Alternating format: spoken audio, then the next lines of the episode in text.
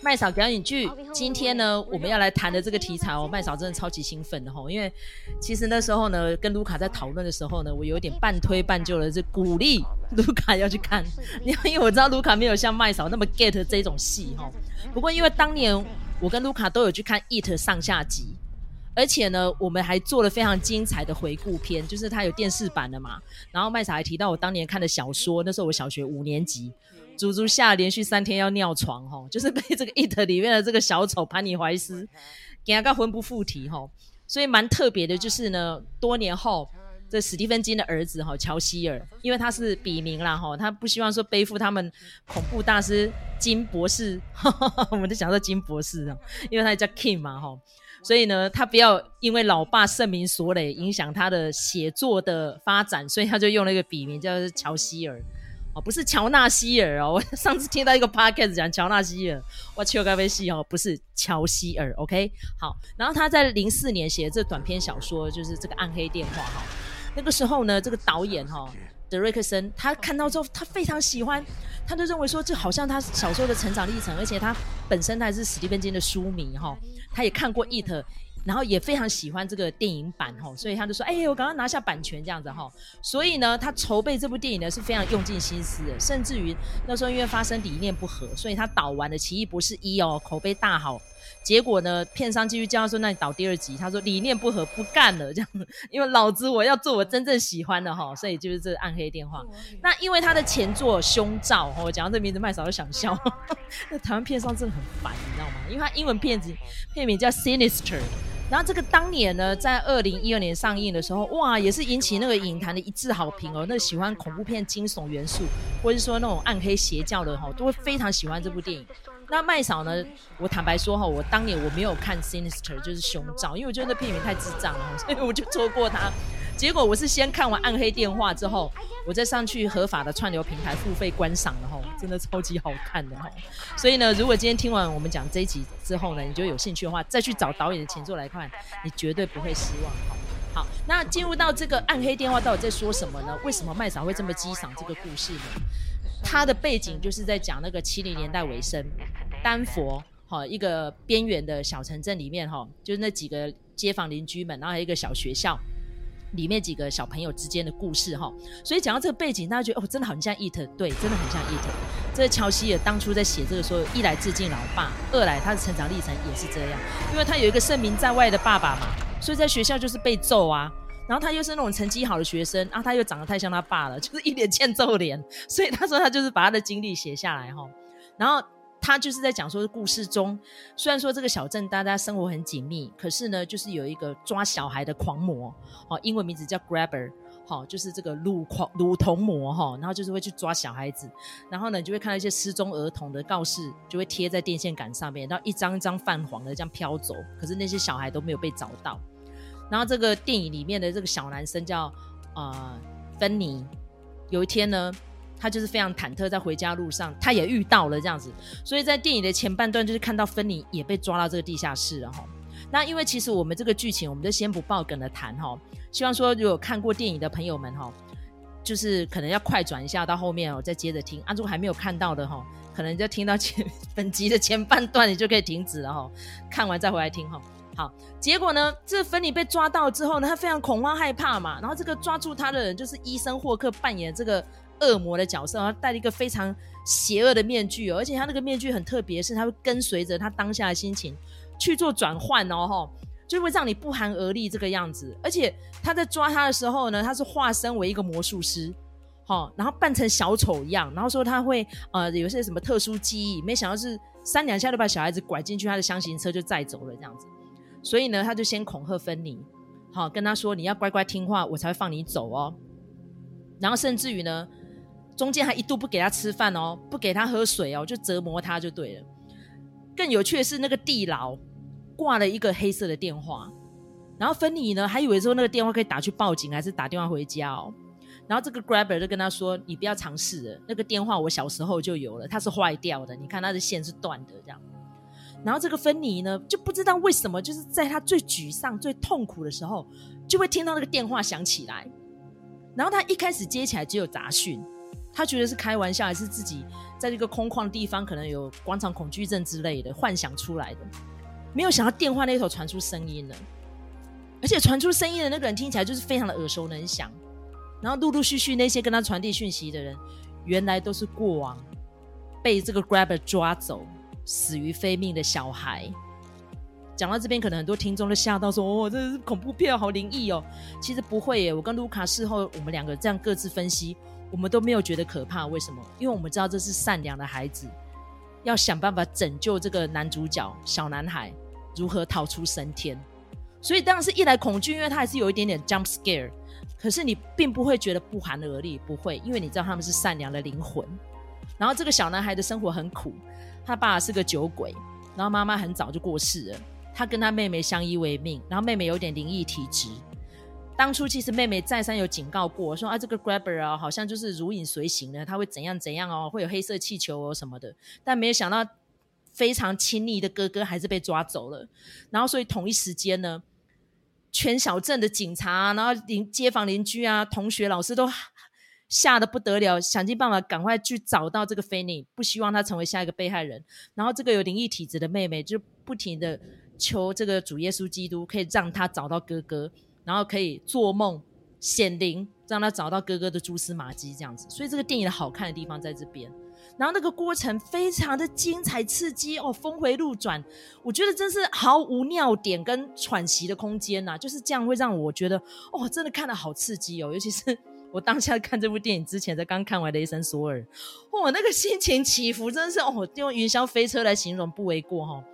我真的觉得实在超好看的，尤其是我看到那个网络上相关的影评哦，一片好评啊。然后在 IMDB 的分数也是七点多分，非常的高。尤其是我觉得这一次哦，这个乔希尔的电影可以改编的那么成功，比起那个什么高潮什么什么魅声哦，那个是不是在 Netflix 上面的那个呃原创电影？吼，我就就不知道在演什么，所以那部电影就让我有点失望，因为一样是乔希尔嘛，吼。但是我觉得这次乔希尔改编成这个电影版厉害，这导演真的会说故事，尤其是选到了这两个小男孩啊，这个童星啦哈，这个梅森·汤姆斯扮演主角芬妮，还有饰演他妹妹的哈马德琳·麦克罗，演得非常非常的好，所以我觉得这个选角很重要哦，真的很传神的去传递出来这两个世故的小孩，同时要面临学校的霸凌跟爸爸的家暴。要怎么样找回他们的爱与勇气？那尤其是麦嫂推坑的对象们，很多可能就是这一阵子有一些生命上面的一些大转折，或有一些阴影的。我说你去看这部电影就找回勇气了，真的真的快点去！所以很多人被我推坑之后回来，其实都还蛮感谢我的，说其实我应该要跟家人去看雷神，但是听麦嫂这样说，后来我选择去看暗黑电话，我说对吧？好看吧，对不对？好，好，那接下来时间交给卢卡，你对这部电影的感想如何？还有你推不推荐大家去看这样子？我觉得刚才那个麦嫂说的没错啦，就是说这部片子就会都会让我们想到《It》的那一部哈，它的呃怀旧的情调哦，跟这个剧情的呃。一个一些安排其实都还蛮像的哈，那但是它整体来传递的一一件事情就是说呢，小朋友要有勇气，然后呢，呃，被霸凌了要呃就是要站出来抵抗哈，要用自己的方式来解决，不要因为别人霸凌你，然后就否定自己的存在哈，大概是这样子的一个基调。但是呢，我们也必须讲哦，就是说，我相信麦嫂应该也会同意，就是我们当年，然后不管是这个呃电视版的《It》好，或者是电影版的《It》，尤其是第二集哈，就是觉得说有够可怕的啦哈。那那个里面，尤其是这个小丑的这个这个具象化，好，那个恐惧，那真的很恐怖。但是呢，呃，这一部就是《暗黑电话》，它我觉得它是有刻意的去淡化这件事情，然后包括就是说，呃，比如说爸爸会家暴，用皮皮带抽他们啊，但是他并没有，呃，他并没有拍得很很很靠近，好，没有拍的很仔细。然后呢，呃，包括就是说，呃。后来的，比如说呃在地窖里头的一些画面，也不会让你觉得很可怕、哦。它也不是那种血腥式的。那甚至呢，我们这个反派，那很很多人就在讲说，那个因为大家都知道是医生霍克嘛，哈，诶，可是他为什么要戴面具？因为如果是伊森霍克的脸的话，你怎么会觉得恐怖呢？哈，那个他必须要戴面具才会让你觉得说，哎、真的是蛮 creepy 的这样子。所以我觉得这部片子它在尺度上面是蛮好的，拿拿捏的蛮好的，就变成是说，哎、这个年纪的人他们应该也还是可以看哈。那呃不会变成说，哦，这个虽然是在讲小朋友的故事，但是因为尺度太大了，所以 就变成是一堆大人在看小。小孩子的故事，哈，那倒就是不至于这样子，所以我觉得这部片子它其实在，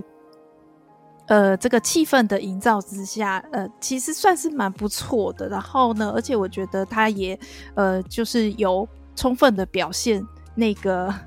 呃。乃父之风啦，哈，我觉得这个在故事的内核里头都是还蛮接近的。那当然，这个不用说，这一对兄妹他们的演技也是很精湛。最重要的是，他们其实很符合他们的年纪哦，不会让你觉得说好像过分的熟或者是怎么样哦。那当然，里面也有一些很多的细节，都是去致敬到这个呃爸爸的作品啦，哈。那所以我当然觉得说这部片子是蛮好看的，虽然说它它其实主要还是以小朋友的这个心境来作为主题哦，那反而是呃这个伊森霍克这个角色，他其实采用了很多呃。呃，当时的哦，尤其是其实他这个时间点，就是呃，美国有很多的连环杀人犯，那可能他们的下手的对象都是小孩，所以它里头有很多的借用哦，包括就是说呃，打扮成小丑好变魔术的人好这件事情，还有就是说他尸体的这个埋的方式，其实就是那个呃，John Wayne Gacy。好，这样子而来的。那 John Wayne Gacy 的纪录片在 Netflix 上面也有。其实那个部那部纪录片其实讲的还蛮仔细的哈。那另外就是说他呃假装哈没有办法搬重物，然后引诱别人来帮忙，然后就变成受害者。这个是呃从 Ted Bundy 过来的，所以他当然是有一些借用。那就会把你带回好美国的七零年代的呃小镇的那样子一个风声鹤唳，然后小孩子很很危险的一个状态底下哈。那但是呢，他并没有过度的去描写那个人为什么会变成变态杀人犯，那也不会去描写他的虐杀的过程。这些都是没有的，所以我觉得算是蛮好入口的。即使你是胆子比较小的人哦，或者是你比较不习惯看恐怖片的人，也还蛮能轻松入口的。其实那时候导演受访的时候有提到，哈，他拍这个片子就是要给青少年看的，怎么样面对家庭暴力跟学校霸凌，然后怎么样去正面迎战，不要退缩。好，所以我觉得我在看的过程，我真的超感动。我到现在其实讲起来这部电影，我都还会有点哽咽哈，因为光是听到哈这个电话那一头那一个冤死的小孩怎么样鼓励这个主角，哈，我真的感动到我在戏院里面有泪流好几次哦。因为其实我跟卢卡有时候互相吐槽，我吐槽他很会哭，他也吐槽我很吵哈。那好在因为卢卡看那一场的时候你是包场对不对哈？然后麦嫂看那一场是整个戏院影厅在将近一百个座位只有三个观众哦。所以我觉得这样也好啦，因为我们就可以把我们的情绪释放出来。因为其实里面有一两个镜头是有点点，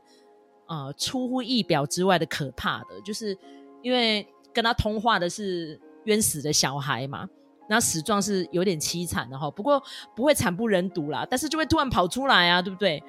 但是尤其是其中有一个让我最感动的小孩哈，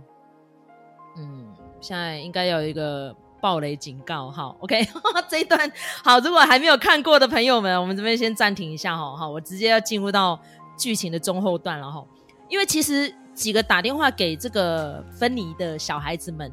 他们的说法是说，第一个忘掉是自己的名字，因为被关了太多天了，没有人喊他们的名字，所以他忘记了。然后甚至于呢，他们经历过什么的一些呃凤毛麟爪的事情，已经。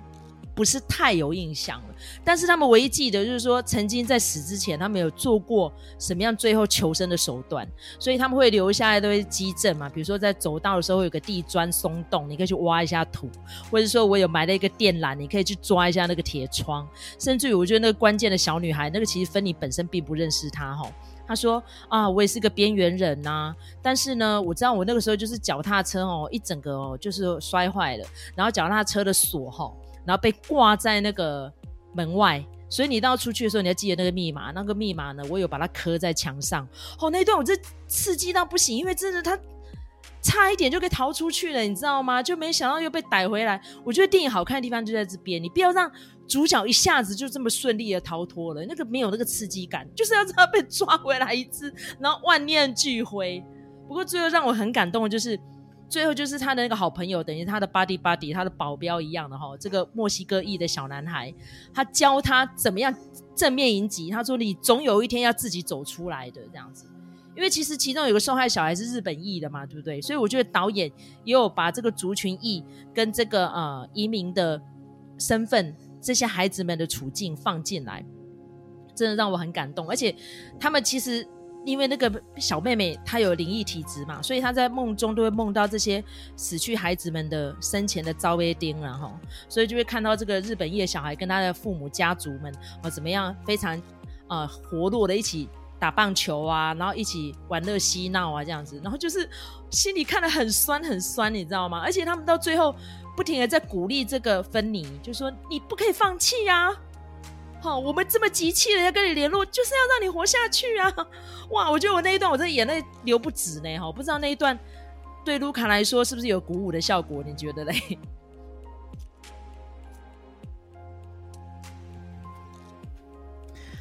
我觉得他其实就是很聪明的，用这个方式，哦，这个呃，这个妹妹的这个安排，就是让你去回溯这些人的。呃，最后的一些记忆，他们的生活是怎么样的？那让你有代入感。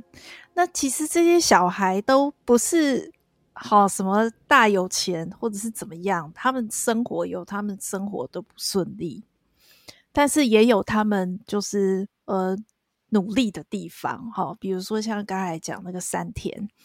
哦，他是他看起来就是有一点像是说是一个。移民，然后来追梦的一个感觉。那他对棒球非常的有兴趣，也很热爱哦。那常常家里呃就是一起打这个呃棒球这样子哈。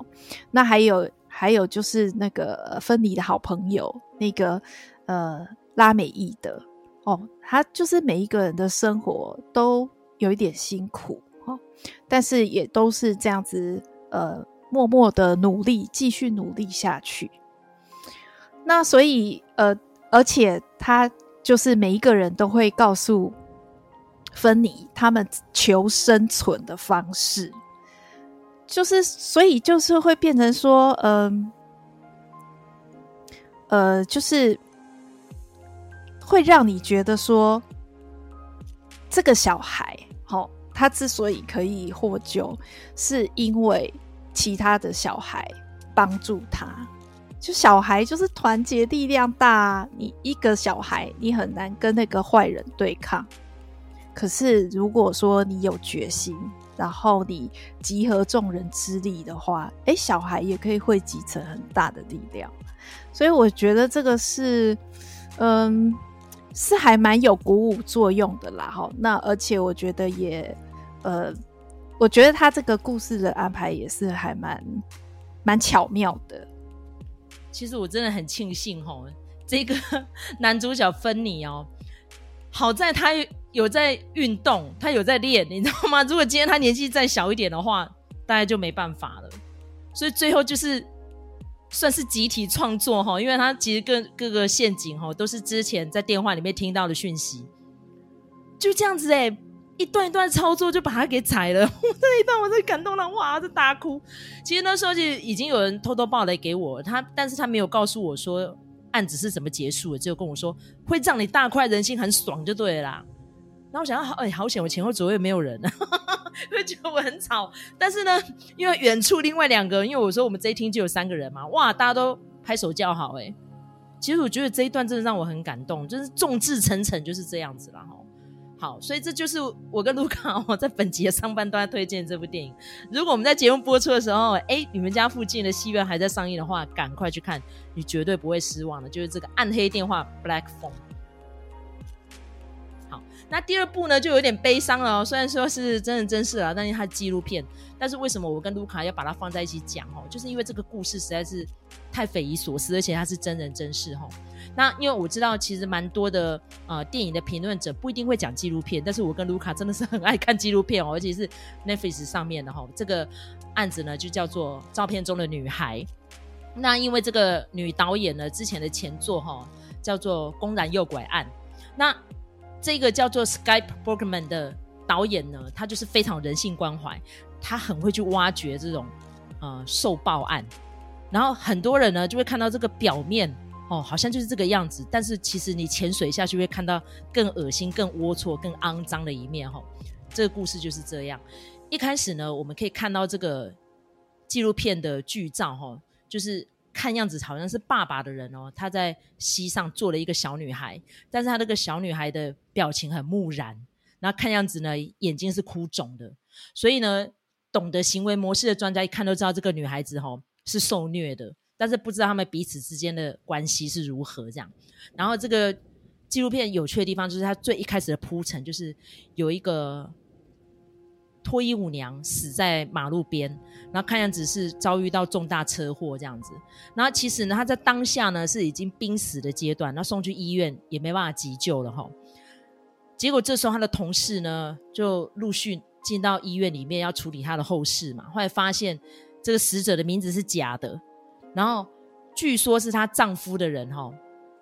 曾经哈、也是对这个死者有一些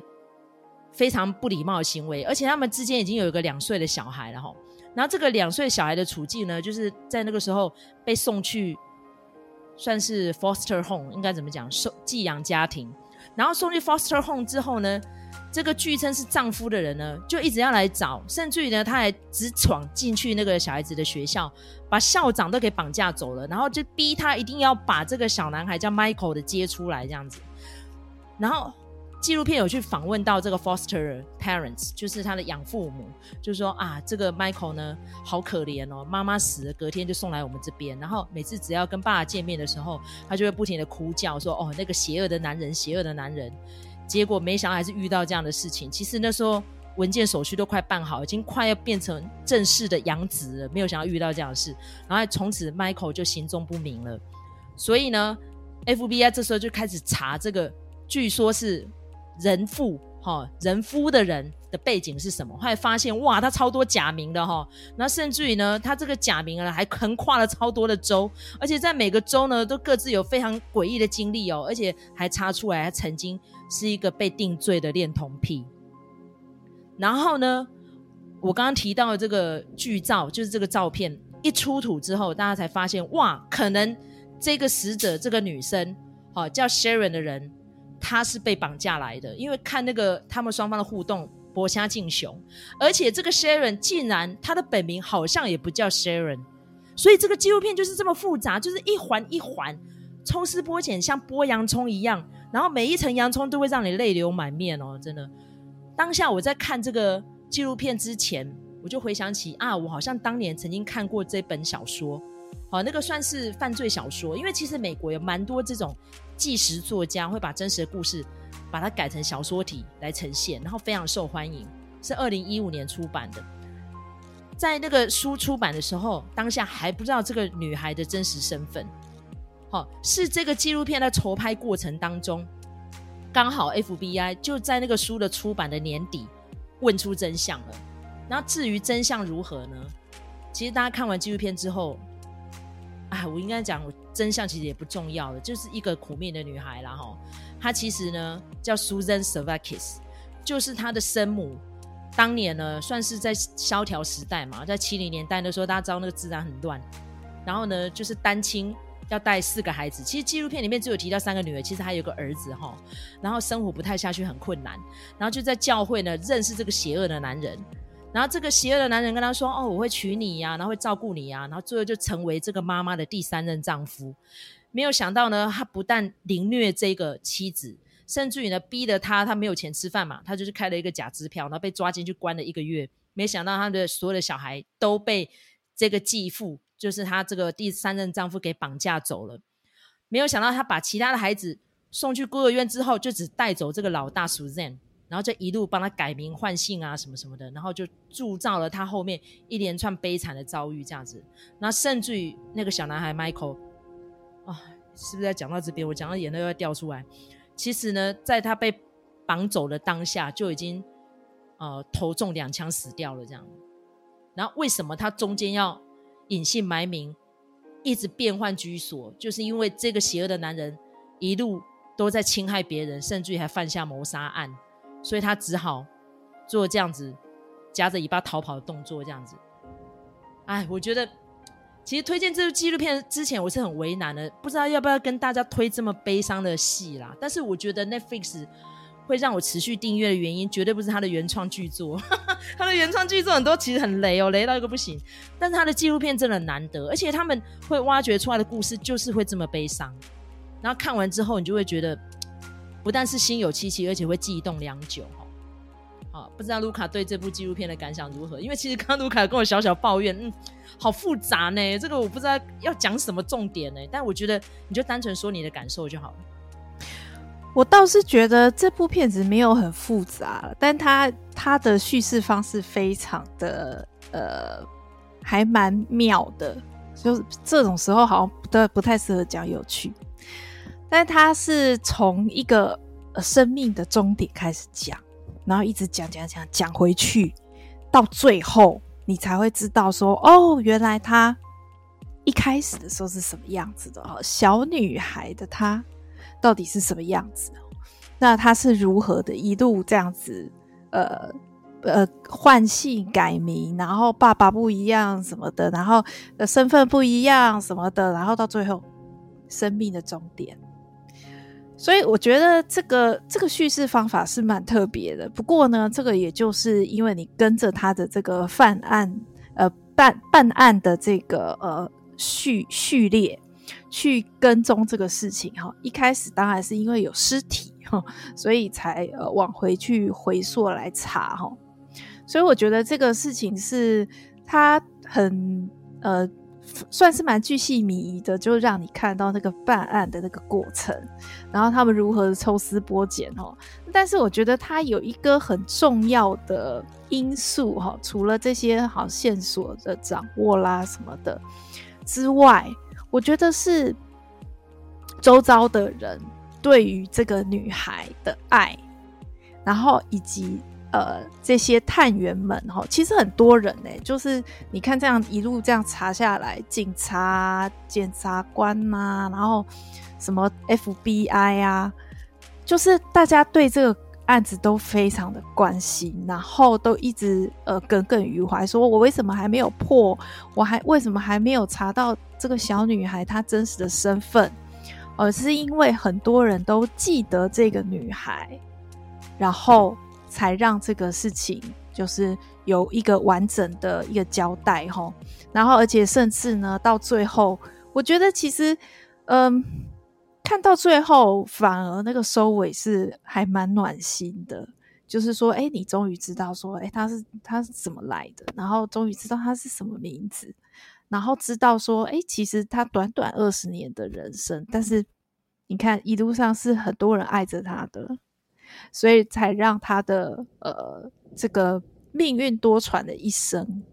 可以这样子的被还原，然后你看也有作家、好记者呃帮他写书什么的，所以我觉得就是他很非常体现了，就是说生命其实是很宝贵的这件事情，而且呢，他其实也让你看到，就是说，哎，生命其实是有很多可能性的。那人即使是在非常呃困顿的状况之下，好，能让这一切就是发光发亮的，还是爱啊？哦，那包括就是说这个呃主角，哦，这个雪伦，好，他对于他的小孩 Michael 的那种爱，好，那个也是我觉得就是这样子点点滴滴的看下来，这个办案过程虽然是一个理性的烧脑的东西，但是它中间那个情感的成分，其实他都一直有在描写的哦。那包括那个曾经带过 Michael 的呃。就是寄养父母啊，然后还有保姆啊，他们都不断的强调，就是说，Michael 就是是一个小天使，是一个很可爱的孩子哦。所以我觉得，呃，虽然说你会很唏嘘，哦，那而且因为我们前半段讲那个暗黑电话也是啊，就是呃，全美国哦，在那个时期，可能有可能这种事情还还继续的在发生哦。那么这么遗憾的事情。可是呢，其实你看，就是众人的关怀永远都是一个很呃很重要的因素，就是你跟他人之间的连接，你连接越多，其实越有可能被挽回哈。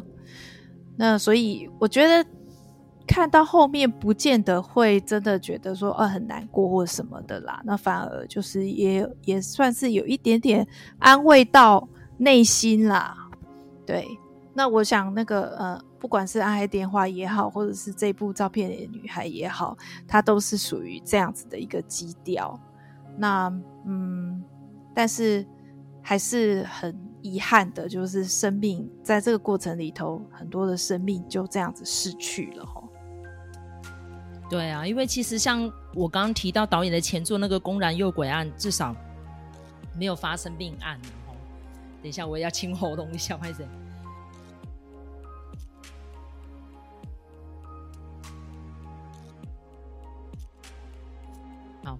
所以我觉得我们刚刚提的这两个作品，哈，当然各自他们的题材跟呃诉求是不太一样的，但是我们总归一句话，就是对于我们的周遭呢，我们还是用一个爱好与包容的态度来看待，但是呢，提高警觉。还是不得不有哈，因为其实我们刚刚提到了那个照片中的女孩，她一路上经历过那么多人事物，但是每个人都可以感觉到她周遭的这个恐怖的男人哈，用英文来说就是这个 Boogie Man，这么恐怖变态，为什么没有试着去报警？甚至于看到这个女主角 Sharon 被毒打的遍体鳞伤，没有提早的警告她说你应该离开这个男人，因为他有可能就是斯德哥尔摩症的这个被害者情节，他就是离不开他。哦，那可能因为从小就被绑架了嘛，所以他觉得可能没有人要他的，就只有这个 daddy 会照顾他。但这个 daddy 会对他性侵哎，然后会限制他的自由，好、哦，甚至于剥夺他的行动。那原先他成绩很好，在高中品学兼优，都已经拿到全额奖学金，不给他念书哎，哦，逼着他去跳脱衣舞哎，然后做性交易哎，怎么会这样子呢？哦，但是一路上就是阴错阳差。悲惨的遭遇就一支一次的袭来，不过最后这纪录片的尾声，看到他有小孩顺利的给正常的家庭收养，也长大了，然后最后他们的家族也一起来纪念他。那当然就是像刚刚卢卡讲的，虽然说就是在不幸中还是有这一丝的亮光，但是还是充了充满了满满的遗憾吼。所以